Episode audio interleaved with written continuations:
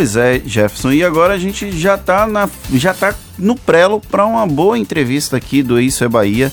O Marcelo Ribeiro Freixo é professor e político brasileiro, filiado ao PSOL, ex-deputado estadual pelo Rio de Janeiro, atualmente deputado federal, integrante do grupo de trabalho na Câmara dos Deputados, que faz a análise do projeto do pacote anticrime uh, encaminhado para o Congresso Nacional pelo ministro da Justiça e Segurança Pública, Sérgio Moro. E a gente vai bater um papo com o Marcelo Freixo exatamente sobre esse projeto. Bom dia, deputado. Bom dia, Jefferson. Bom dia a todos os ouvintes. Prazer falar com vocês. Deputado, ontem houve uma discussão no grupo de trabalho, principalmente por conta do excludente de ilicitude, um dos pontos mais polêmicos do pacote encaminhado pelo ministro Sérgio Moro. Algumas, alguns dos analistas avaliam que é uma reação do Congresso Nacional ao caso da menina Agatha Félix, morta na última sexta-feira com um tiro nas costas.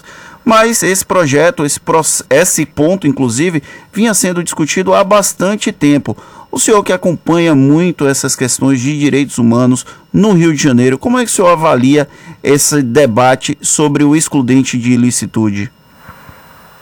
Olha, esse era, sem dúvida alguma, um dos pontos mais delicados da proposta. Primeiro, deixar claro para os nossos ouvintes que esse grupo de trabalho existe já há 120 dias.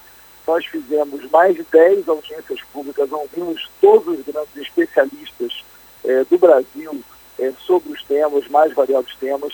O tema das excludente de licitude, daqui a pouco a gente explica melhor o que quer dizer isso, foi um tema que, sem dúvida alguma, vem sendo o tema mais debatido do Nesse grupo não analisa somente a proposta apresentada pelo ministro Sérgio Moura, analisa também uma proposta enviada para casa pelo ministro Alexandre Moraes.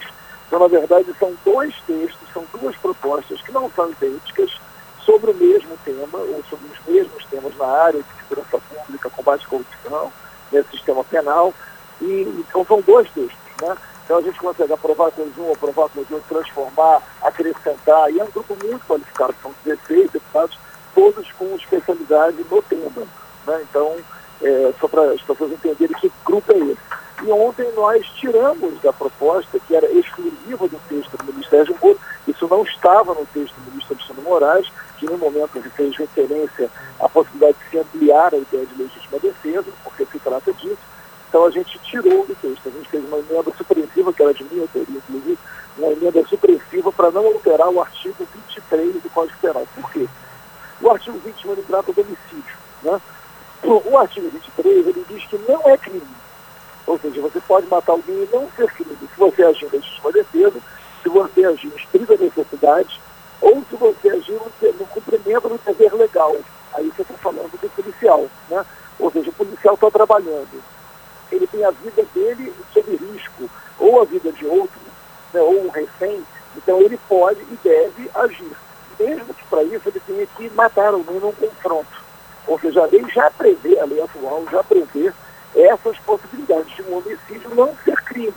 Nessas três condições. O que o ministro Sérgio estava fazendo era ampliando essa possibilidade de não ser crime um homicídio quando se trata, por exemplo, de alguém que age sobre forte emoção e mesmo uma surpresa.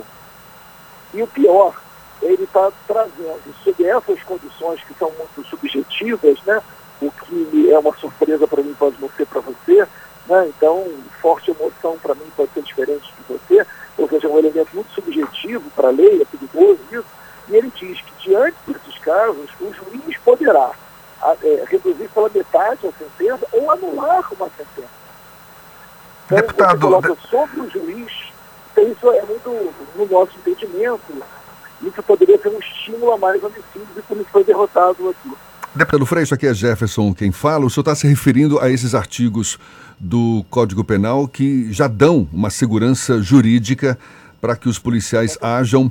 É, é, eu vou repetir aqui. No caso, por exemplo, em estado de necessidade, em legítima defesa e no estrito cumprimento do dever legal ou no exercício regular de direito. Ou seja, na sua avaliação, não há necessidade da inclusão desse excludente de ilicitude, porque a lei já prevê essa, esse tipo de situação.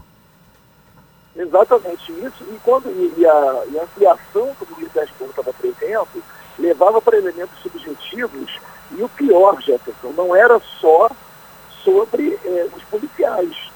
Esse excludente de licitude poderia valer para qualquer pessoa, para mim, para você, para qualquer pessoa.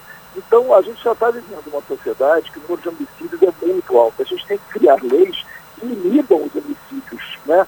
E que não que possam ser entendidos como um estímulo ao homicídio. Claro que não é essa a intenção do Ministério Moro, não dúvida disso, mas você não pode colocar elemento é, subjetivo na. Aquele policial, você citou o exemplo da Ágata, né?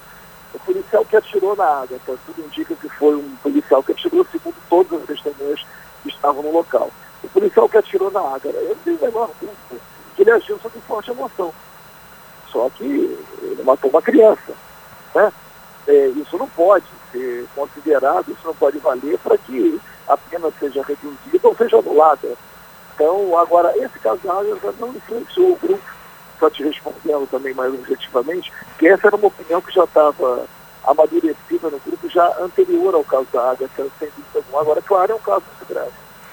O senhor é deputado federal pelo Rio de Janeiro que vive uma situação extremamente delicada no quesito da segurança pública, principalmente com a forma com que o governador Wilson Witzel lida com essa questão. É, essa crítica, essa crise que passa o Rio de Janeiro vai de alguma forma influenciar nesse projeto, nesses projetos em tramitação na Câmara e que estão em discussão no grupo de trabalho? Olha, situação no Rio de Janeiro ela é muito dramática, né? Só para que é, vocês entendam do que, que a gente está falando, porque é uma realidade muito diferente do restante do Brasil, é, que a violência é generalizada no Brasil. A gente sabe que tem violência na Bahia, é, tem violência em qualquer lugar do Brasil, mas no Rio de Janeiro, a polícia matou este ano 1.200 pessoas. Este ano, a polícia matou 1.200 pessoas. Morreram 45 policiais no Rio de Janeiro este ano. A polícia matou cinco, é, nos confrontos, né, foram cinco crianças mortas, 16 crianças feridas. Então, assim, os números são números que nenhum país em guerra é, tem. Isso não são números que trazem segurança, não são números que, que trazem tranquilidade. E não é isso que a população está querendo. Né? Então, eu quero fazer uma crítica aqui, construtiva ao governador. Quando o governador vai para a televisão e fala, vamos dar um tiro na cabecinha, e um policial tira na cabecinha, mas acerta uma criancinha, quem vai ser punido vai ser o policial. O governador não é punido. Quem vai ser preso vai ser o policial. Quem vai perder o emprego vai ser o policial. Então também esse tipo de política é muito perversa com o policial.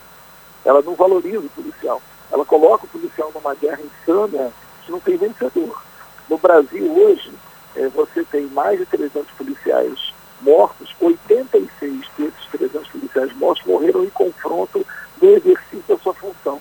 Mas você sabe quantos policiais se suicidaram no Brasil esse ano? Mais de 100, 106 policiais. Se suicidaram, ou seja, o número de policiais que perdeu a vida por suicídio é maior do que o número de policiais que perdeu a vida num confronto dentro da corporação no exercício da sua função. Então, é preciso pensar no policial como um ser humano também. É preciso pensar no policial como alguém que tem que ter uma carreira, mas que não tem que ser jogado numa guerra insana, como está se fazendo no Rio de Janeiro. Deputado Marcelo então, Freixo. É também o nome do policial. Pois é, o senhor critica essa política que chama de insana, política insana de incentivo à guerra, e defende ao mesmo tempo mais planejamento, mais inteligência, respeito aos direitos dos policiais. Agora, na prática, como é que pode se efetivar esse desejo? Olha, eu acho que a gente tem muitas propostas concretas, né? Então você tem que investir em inteligência que vem se fazendo cada vez menos. Hoje você tem uma população carcerária que cresce assustadoramente no Brasil, a população carcerária que mais cresce no mundo é do Brasil, já somos a terceira população carcerária do mundo, mais de 700 mil presos. Ao mesmo tempo, a nossa taxa de esclarecimento de homicídios é de 4%. Ou seja, a gente prende muito e prende mal. A gente não prende quem mata.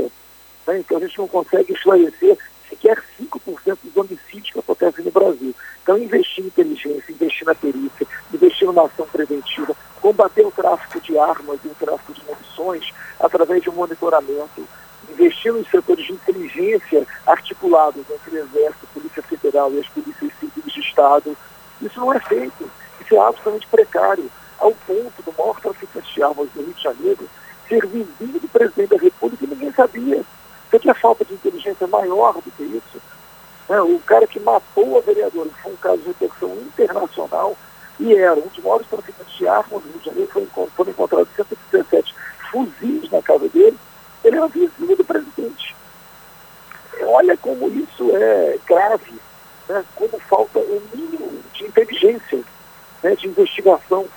Então, no lugar de você pegar o policial, colocar numa guerra que nada tem de efeito positivo, porque você entra numa favela, você mata, você morre, e no dia seguinte a favela não tem nada de diferente. Né? Então, entrar nessas áreas onde o crime estabeleceu, né, proporcionando sobre aquela população que é vítima do crime condições melhores para tirar espaço do crime investir em inteligência, sem dúvida alguma, muito mais eficaz do que colocar o policial para matar e para morrer. Deputado Marcelo Freixo, é, para encerrar a nossa entrevista, o senhor era muito amigo da Marielle Franco, a vereadora que o senhor inclusive citou. O senhor tem acompanhado as investigações? Existe algum tipo de avanço que ainda não veio a público e que o senhor pudesse pode compartilhar conosco? Não, sem dúvida alguma, eu acompanho diariamente essa situação da, da, do caso da, da Marielle. É, a gente já tem mais de um ano e meio, um ano e meio, né, que o suicídio da Marielle é um tempo inaceitável para uma não resposta definitiva no caso. Agora, é, sabemos, e, já houve a prisão do, do assassino da Marielle, mas não do mandante. Então, acho que isso é um ponto que mexe com a democracia brasileira porque a Marielle, não que a Marielle valha mais do que a vida de qualquer pessoa, entende que não, qualquer homicídio é grave, tão grave quanto qualquer outro. Mas era uma vereadora que foi morta, segundo as investigações, por uma razão política, e que não se sabe qual foi. Que grupo político é, vive no Rio de Janeiro, em plano século XXI, que é capaz de matar como forma de fazer política? Isso é uma ameaça democracia, isso não é só um homicídio. Enquanto a gente não souber quem mandou matar, a gente não sabe a razão da morte. E isso é muito sério para o Brasil inteiro. Né? A gente está falando de exercício uma mulher que se torna vereadora, que é brutalmente assassinada e que a gente até hoje, um ano e meio depois, não sabe a razão. A gente sabe que apertou o gatilho. Mas quem pagou, quem planejou, qual a razão disso? Isso até agora a gente está sem resposta e a gente cobra isso todos os dias.